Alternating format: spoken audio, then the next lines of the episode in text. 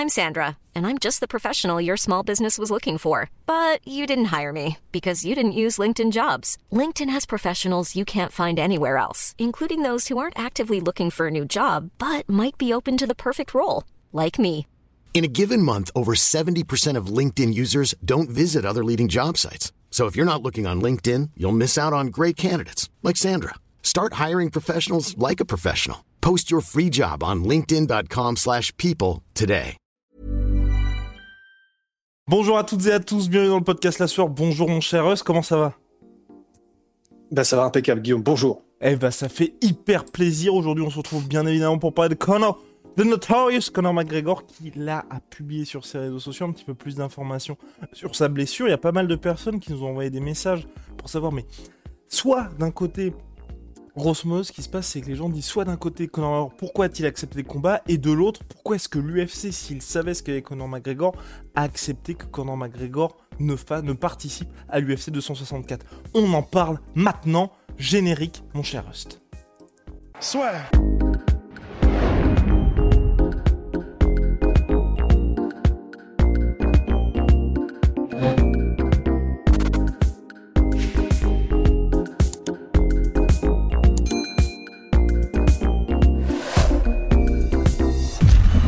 Alors, Conor McGregor s'est donc fracturé le tibia lors de l'UFC 264. Il a été opéré dans la foulée. Dana White a dit qu'il était sorti maintenant de l'hôpital. Il va maintenant observer une longue période justement hors de la cage Conor McGregor et qui devrait revenir en juillet 2022 selon Dana White.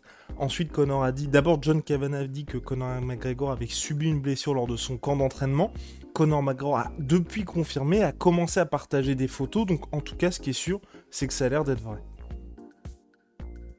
Ça a l'air d'être vrai. Enfin, de toute façon, euh, je ne sais pas si c'est le genre de choses où on pourra vraiment savoir, parce qu'au final, parce qu'au final, c'est vrai aussi que tu vois, il y a, plusieurs choses qui se sont passées pendant le combat qui ont fait que c'est peut-être l'accumulation de tout, c'est-à-dire d'une blessure qu'il avait avant, avec euh, des, des, une manière de kicker, des, des, blocs de la part de Dustin, etc., qui ont fait que ça a aggravé le truc et que ça a causé la fracture sur le moment pendant le combat je, pense qu'on saura jamais vraiment en fait euh, exactement, mais il y a plusieurs points de vue de pas mal d'acteurs du MMA en tout cas qui nous permettent au moins, même si on ne saura jamais, je pense exactement, d'y voir plus clair sur ce qui aurait potentiellement pu causer ce truc-là. Donc c'est ça qui est intéressant. Enfin alors là, si on doit rentrer, euh, on pourra en parler, mais euh, c'est ça qui est intéressant. Et, plus globalement sur le fait que Conor McGregor ait accepté de faire le combat, un, bah vous pouvez, vous le savez, hein, Conor McGregor c'est quelqu'un qui a une certaine fierté dans le fait de ne jamais avoir décalé un combat ou annulé un combat sous blessure. Idem Nate Diaz jusqu'au combat contre Léon Edwards qui a été décalé d'un mois. Jamais avant il avait dû décaler un combat pour cause de blessure. Donc il y a certains combattants, contrairement, Russ vous en avez parlé dans le dernier podcast, contrairement à des José Aldo ou à des Georges Saint-Pierre qui eux veulent être au top, il y en a qui se disent on a une date, peu importe ce qu'il arrive, on va être là. Souvenez-vous d'ailleurs Conor McGregor lors de l'UFC 189 contre Chad Mendes, c'est aussi présent dans son film hein, justement de Notorious, il avait cette fameuse blessure, je crois que c'était à la cuisse hein, ou au genou. Hein.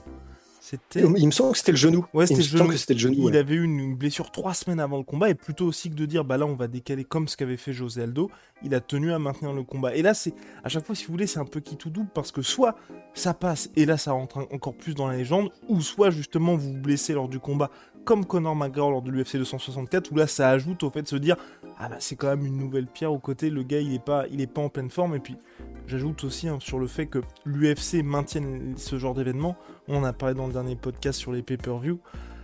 100 millions de dollars. C'est des enjeux qui sont tellement énormes que le combattant qui soit lui dit bah je vais peut-être pas combattre ou alors peut-être prendre le risque de décaler entre tous les investissements qui ont été mis en place par l'UFC, le combattant qui peut-être va perdre sa place, Rafael dos Anjos quand il s'était blessé au pied, jamais il n'a eu le combat contre Conor McGregor et cette fameuse Red Panties Night et à la place c'est Nate Diaz qui aujourd'hui est devenu une superstar grâce à la, à, la, à, la, oh, à la victoire, grâce à la blessure de Rafael dos Anjos. Ouais, non, c'est clair. Et puis c'est vrai qu'il y a, je, je, pense aussi, comme ça avait été le cas, il me semble, euh, dans ce fameux combat entre McGregor et Chad Mendes, c'est que les combattants et le camp d'entraînement va cacher la blessure aussi aux médecins de l'UFC en fait. C'est très courant, c'est entre guillemets, et c'est même pas considéré ouais. comme grave. Et l'UFC t'en tient par rigueur parce que L'UFC, comme tu viens de le dire, est parfaitement conscient des enjeux et surtout des enjeux financiers parce que bah, c'est une entreprise et c'est ça qui vise aussi. Donc en fait, généralement, c'est un peu euh, quand ça, ça arrive, ben, les combattants ne disent rien, euh, l'équipe du combattant ne dit rien au médecin de l'UFC. Ils attendent le combat et une fois que le combat a eu lieu, bah, si ça doit être révélé, ce sera révélé. Mais l'UFC n'en tient absolument pas rigueur. Enfin, on n'a jamais entendu, je, n'ai jamais, depuis qu'on suit le sport en tout cas, entendu l'UFC dire a posteriori, euh, plus jamais ça se passera. Ils, devaient nous dire qu'ils avaient une blessure, c'est inadmissible, machin, on peut pas se permettre ça. Je les ai jamais entendus dire ça. Donc c'est un espèce d'accord tacite en fait. Un accord tacite entre l'UFC et ses combattants. Et là donc concernant Conor McGregor, il monte, enfin les photos qu'il a montrées semblent, semble nous dire qu'il avait déjà cette blessure à la cheville. C'est lui qui l'a expliqué. C'est aussi dû à ses nombreux combats, ses nombreux grands entraînements, c'est ce qu'il a expliqué dans un live Instagram. Et ensuite, je pense, à mon avis, moi, qu'il a aggravé la blessure qu'il avait déjà en place lors du combat contre, contre Dustin Poirier. Et puis souvenez-vous, hein, mine de rien, Conor McGregor aussi contre Nate Diaz, alors que là, il avait pas de blessure avant. Il avait quand même fini sur Becky après le combat contre Nate Diaz, juste en ayant kické Nate Diaz. Et c'est un truc qui est très intéressant. Et c'est euh, là, on va rentrer dans un point qui est un tout petit peu plus technique, mais il n'y a pas de souci, on va rester, euh, on va rester, on va rester tranquille, mais euh, pour que tout le monde vraiment nous suive bien. Mais c'est un post qui a été fait par Bass Routen. Je ne sais pas si tu as pu le voir, qui est passé sur YouTube, sur Facebook, pardon. Très intéressant. Bon, Bass Routen, on ne présente plus, mais on va le présenter très rapidement quand même, peut-être au cas où des gens ne le connaissent pas. C'est un combattant euh, légendaire qui a littéralement tout appris tout seul en, euh, MMA pour ce qui est de la lutte et du combat au sol, enfin littéralement autodidacte sur ces trucs-là. Il venait du Muay Thai à la base et du Kyokushin en, en Hollande. C'est une légende, il est devenu champion UFC, il, était, il a participé à tout un tas de combats euh, au Japon, etc. Et c'est surtout cette manière d'apprendre qui a fait de lui un, analyste vraiment hors pair et toujours qui a des perspectives intéressantes. Et sur ce truc-là, il a dit, tout en préfaçant évidemment qu'il n'était pas certain que c'était ça. Il a juste donné son opinion. Et il a dit en fait, il a une manière de kicker Connor qui fait que ça, ça aurait très bien pu aussi causer euh, des lésions et des cassures prématurées, ou en tout cas, tu sais, des, stress fractures, des trucs comme ça. Parce qu'en gros, Bass il a mis une photo, vous pouvez aller voir son post Facebook, hein, il a mis une photo en illustration où en fait il dit là, par exemple, sur ce kick-là, vous voyez que le mollet de Conor McGregor est relâché. Il fait, tu, sens qu'il est un peu, il, tombe. Et en fait, pour euh, Bass c'est le signe que donc il n'a pas contracté sa jambe et son mollet particulièrement lors du kick. Et pour Bass en fait, c'est c'est très analogue à lorsque tu donnes un coup de poing. Si tu fermes ton poing genre euh, comme ça, tu vas te péter la main, c'est quasi sûr. C'est pour ça qu'il faut toujours vraiment, boum, faire un point que tu, que tu peux vraiment serrer où ça ne bouge pas, où tu contractes vraiment tout et où il n'y a, y a, rien qui passe en fait. Pour, euh, pour Bass c'est l'exemple qu'il utilise et il dit pour une jambe, c'est pareil en fait.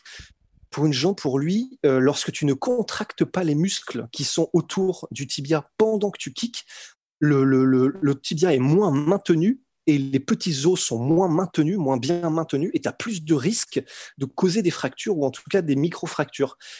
C'est, ça vient de basse Euh, probablement que c'est un truc qu'il a dû voir avec des médecins, on l'imagine aussi, pour, euh, pour confirmer cette théorie avant, de la, avant d'en parler comme ça de façon aussi publique, parce que c'est un analyste, donc il, il lâcherait pas ça comme ça si, si c'était genre du, de la bro science. Et c'est un truc qui est vraiment très intéressant, je trouve. Alors, ça, c'est le point de vue de Bass Routen pour dire voilà ce qui aurait pu causer aussi des soucis. Et c'est vraiment cool que tu aies du coup rappelé qu'après le combat contre Nate Diaz, également, il avait fini euh, sur béquille. Ça peut aussi être lié à ça, tu sais, une espèce de des coups répétés d'une manière qui cause des micro-fractures, bah forcément, euh, à la fin du combat, ouais, ta jambe est dans un état qui est complètement, euh, qui est dramatique, quoi.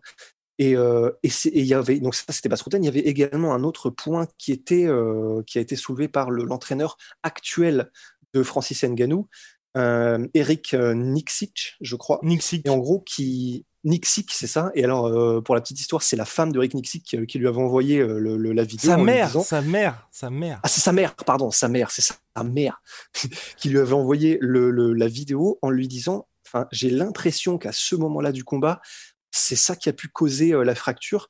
Et quand euh, Eric Nixic envoie l'arrêt sur image, effectivement, en fait, c'est un moment où Conor McGregor met son fameux euh, front kick, tip kick entre les deux, et, Poirier le part avec son coude, mais vraiment avec, et tu vois dans le mouvement qu'il met vraiment une emphase et qu'il balaye la cheville de McGregor avec son propre coude.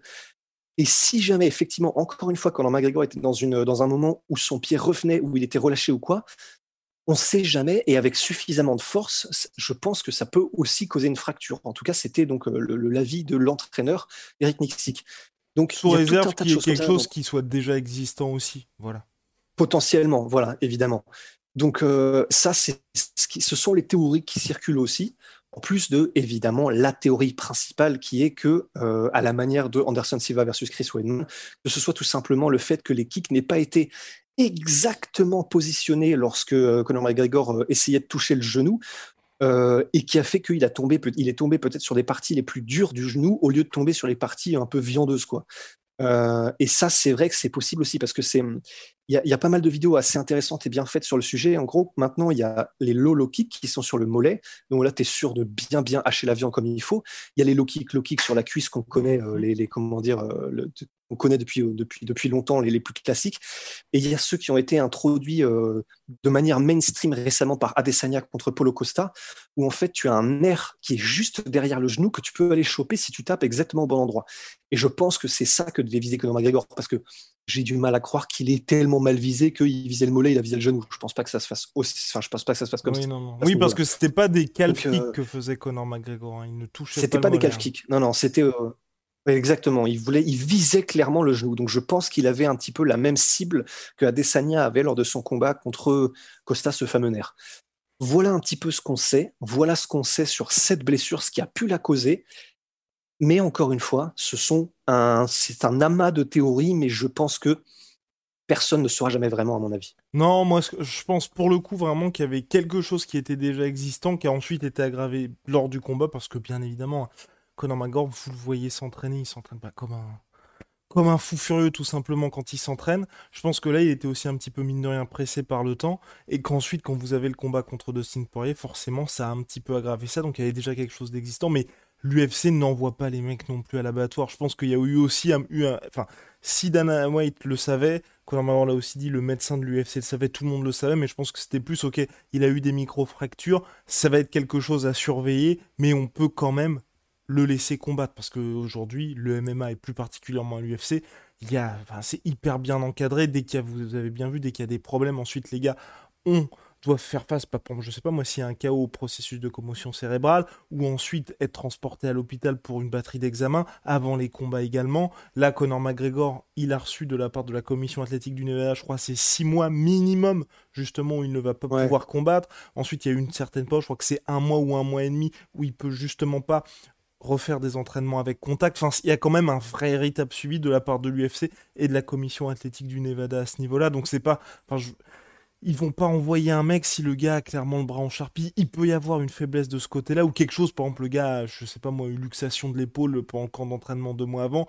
Mais en l'état, quand le gars va combattre, c'est qu'il peut, sur le papier, en tout cas combattre. Parce qu'imaginez, hein, mine de rien, si Connor, ne serait-ce que sur deux débuts de combat, je sais pas moi, il arrive vers Dustin Poirier et direct il se pète le tibia, ça aurait été quand même assez, euh, assez compliqué pour l'UFC. Là, il y a eu quelques phases de combat, quelques kicks qui, je pense, ont fait que le tibia n'a pas tenu. Mais bon, c'est pas, ils envoient pas les mecs à l'abattoir. Je, je pense qu'on a fait le tour, mon cher Rust, là-dessus? Oui, oui, non, non, je pense qu'on a fait le tour aussi. Et puis c'est vrai que pour simplement euh, affirmer encore plus ce que tu dis, il y a de nombreux exemples où les médecins de l'UFC n'ont pas autorisé un des combattants à combattre. Et ça, même si c'est quelques heures avant l'événement. On pense notamment à Nassourdine contre Phil Oz à la Fight Island, où Nassourdine euh, a reçu le call de l'UFC quelques heures avant que l'événement ne commence, comme quoi Phil Oz n'était pas autorisé à combattre par les médecins. Et puis même quand... Oui, vas-y. Non, non, c'était bon, c'était terminé. Et puis même quand il y a des enjeux énormes, parce que là, je vous vois venir aussi. Ouais, c'était Phil Oz c'était très excitant, mais c'était pas le main event. Souvenez-vous, Habib contre Max Holloway, où là, pour le coup, Max Holloway a été écarté, alors qu'il était déjà en short notice contre Max Holloway, pour sauver l'événement à Brooklyn. Il a été écarté en pleine Fight Week parce que les médecins ont dit non, non, non, il n'est pas apte à combattre, alors que le mec était main event, c'était champion contre, pas champion, mais pour la ceinture lightweight, alors que Max Holloway était champion featherweight, monté de catégorie. Ça avait... Et le fait que les médecins disent non, non, non, on va pas prendre de risque, ça a mis l'UFC dans une situation particulièrement inconfortable. Et pour le... Mais je crois que sur ce coup-là, il me semble que c'était peut-être les médecins de la commission athlétique il me semble. Oui, c'était pardon, c'était de la commission athlétique, mais ce que je veux dire, c'est qu'il. Mais oui, voilà, comme quoi euh, l'UFC, donc, euh, lorsqu'il y a un médecin, donc un officiel qui dit que, ben, l'UFC suit, quoi. C'est ça, oui, effectivement, que tu voulais dire, c'était simplement pour le, le, détail. Exactement, le détail au détail. Bien, en tout cas, merci à tous pour la fidélité, bien évidemment. N'hésitez pas, petit pouce bleu, à vous abonner, ça fait toujours plaisir. Si vous nous écoutez sur les plateformes de podcast, eh bien 5 étoiles sur, sur iTunes et Apple Podcast, là aussi, ça nous fait plaisir. Merci pour tous vos retours sur la masterpiece de Rusty Business. Ouais, vraiment. Cyril vraiment, Volkov. C'est. Mais en plus, vous le voyez, vous voyez petit à petit, il progresse, mais d'une force, c'est complètement fou. Euh, je pense qu'on a fait le tour en tout cas pour cet épisode. Big shout out à My Sweet ouais, absolument. My Sweet Protein. My Sweet Pea. En ce moment, mhm. moins 15% supplémentaire avec le code la sueur, en plus des 80%, jusqu'à 80% avec les soldes. Et puis Venom, sponsor de la sueur, sponsor de l'UFC. See ya very soon.